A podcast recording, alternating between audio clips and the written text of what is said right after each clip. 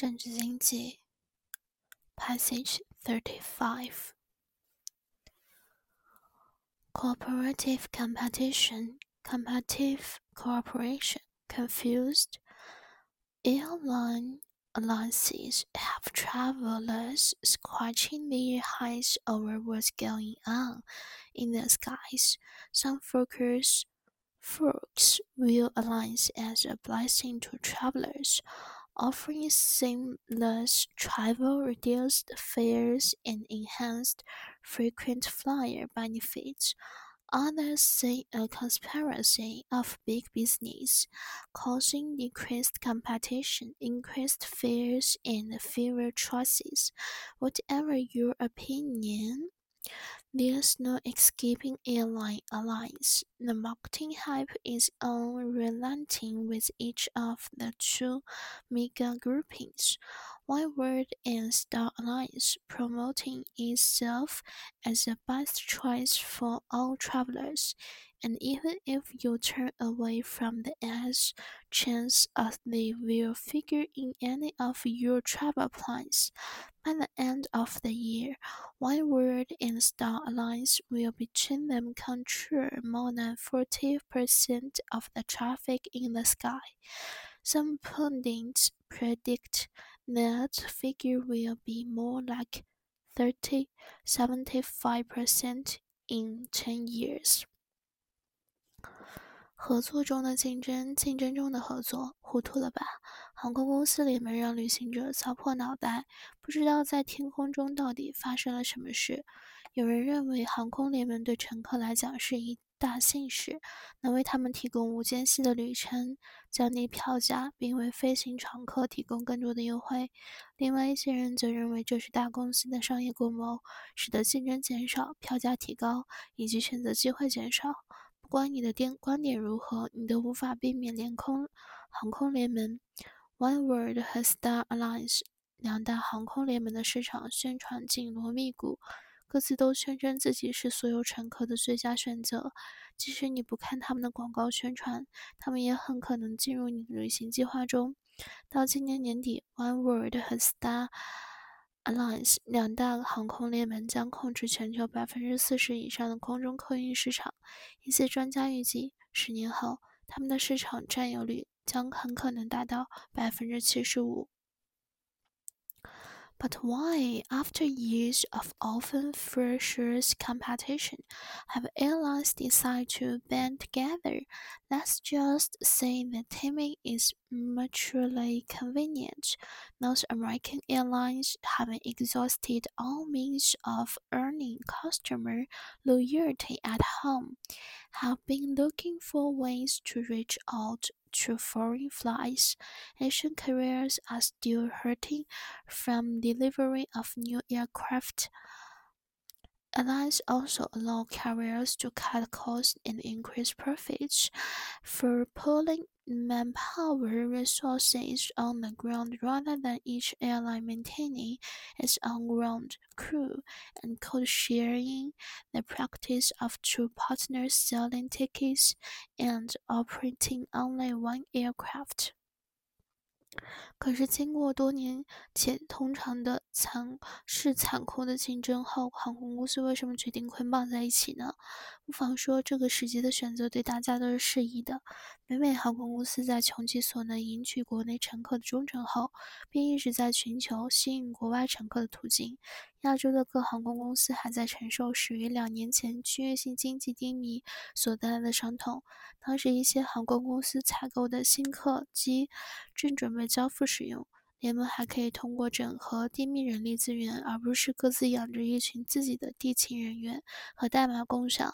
两家公司卖同一个航班的机票，共赢一架飞机的运营方式，使得航空公司节省大量运营成本，增加利润。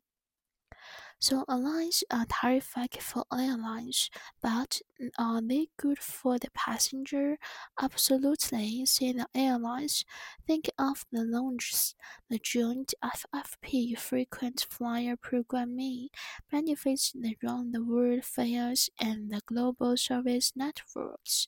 Then there's the premise of the seamless travel, the ability to say travel from Singapore to Roma to New York to Rio de Janeiro, all one, all on one ticket without having to wait hours for connection or worry about your bags. Sounds appealing. Peter Buckney, Cathay Pacific Director of Sales and Marketing, thinks that seamless travel is still evolving. It's fair to say that these things are only in their infancy. The key to seamlessness rests in the infrastructure and information sharing. We are working on this. Henry Moore, spokesman for Star Alliance in Hong Kong, lists some of the other benefits for consumers.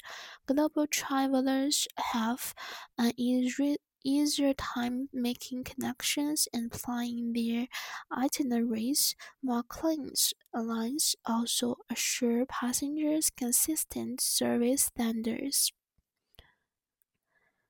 所以，结成联盟对航空公司来说是好事，可是对乘客有好处吗？那是当然。航空公司说：“想想候机厅联合的常客奖励计划、全球旅行的优惠票价及全球服务网络，然后还有无缝旅行的承诺，就是说乘客能够，比如说从新加坡出发到罗马、纽约和里约热内卢。”都只需要购买一张机票，而不用为转机而等候好几个小时或担心自己的行李，听起来很乌托邦吧？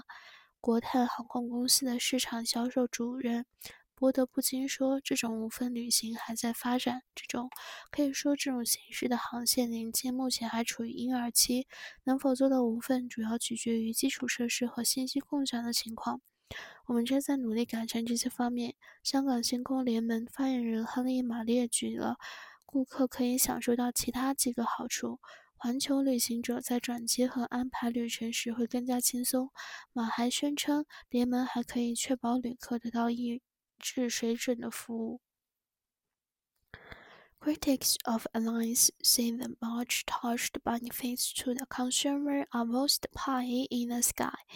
Not alliances are uh, all about reducing costs for the airlines, rationalizing service and running joint marketing programs. Jeff Jeff Blasco, associate editor of Consumer Reports magazines, says the promotional bullet over alliance is much ado about nothing. I don't see much of a gain for consumers. Alliances are just a marketing gimmick. And as far as seamless travel goes, I will believe it when I see it. Most airlines can't even get their own connections under control, let alone coordinate with another airline. 联盟的批评者指出，航空联盟鼓吹的乘客能得到各种。种种好处是空中楼阁，人们所做的都只是为各航空公司节省开支，使服务合理化，并以联合市场模式经营。消费者报告杂志主编杰夫·布拉斯克称，联盟大肆宣传是无事忙。他说：“我看不出乘客能从中获利，联盟只是一种营销招数。就无份旅行而言，我只有看到那他的那一天才会相信他。大部分航空公司连自己的转机服务都控。”控制不了，更不要说跟别的航空公司协调合作了。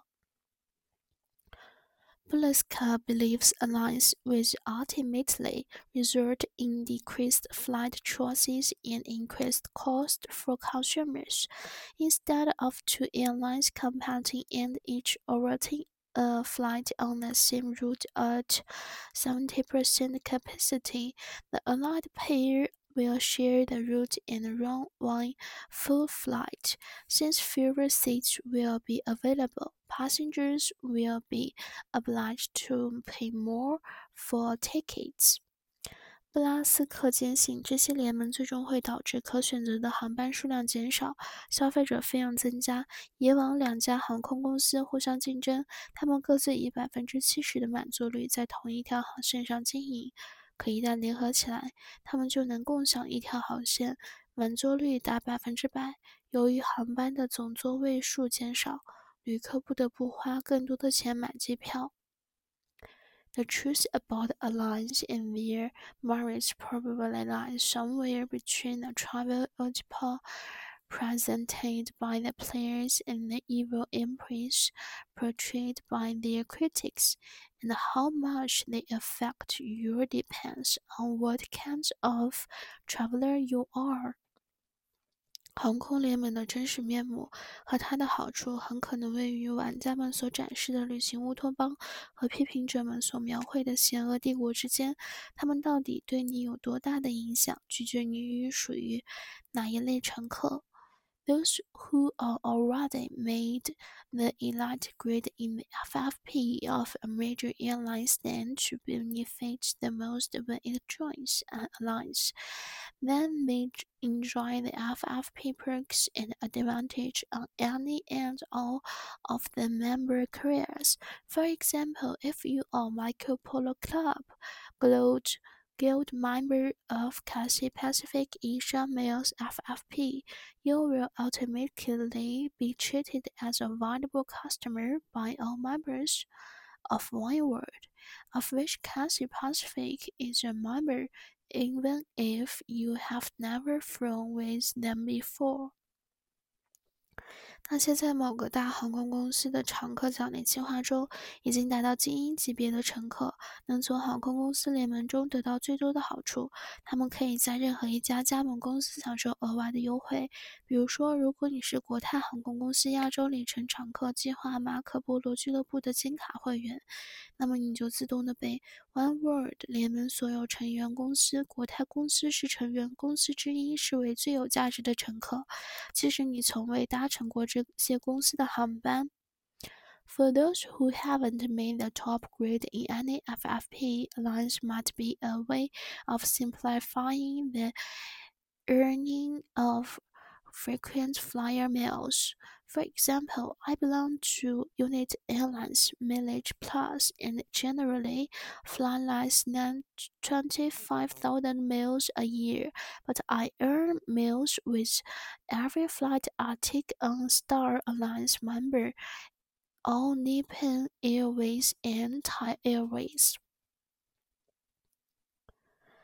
那些在任何常客奖励计划中都没有达到较高级别的乘客，航空联盟可以为成为他们简化赢得常客飞行里程的方式。例如，我参加了美国联合航空公司的旅程相交计划，每年航行里程通常不足两万五千英里，但是每当我搭乘 Star Alliance 的成员公司全日空或太行航班的时候，我都可以赢得行程积分。If you fly less than I do, you might be smarter to stay out of FFP game altogether. Hunt for bargains when booking flights, and you might be able to save enough to take that extra trip anyway. The only real benefit infrequent flyers can draw from an alliance is an inexpensive round-the-world flyer. 如果你飞得比我还爽的话，或许更聪明的做法是根本不加入任何常客奖励计划。订机票时，我找打折机票买，这样省下钱足以可以支付一次额外的航班。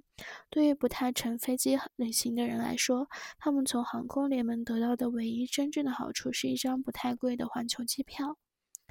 The bottom line for all marketing help aligns on all things to all people, but everybody can get some benefit off of them.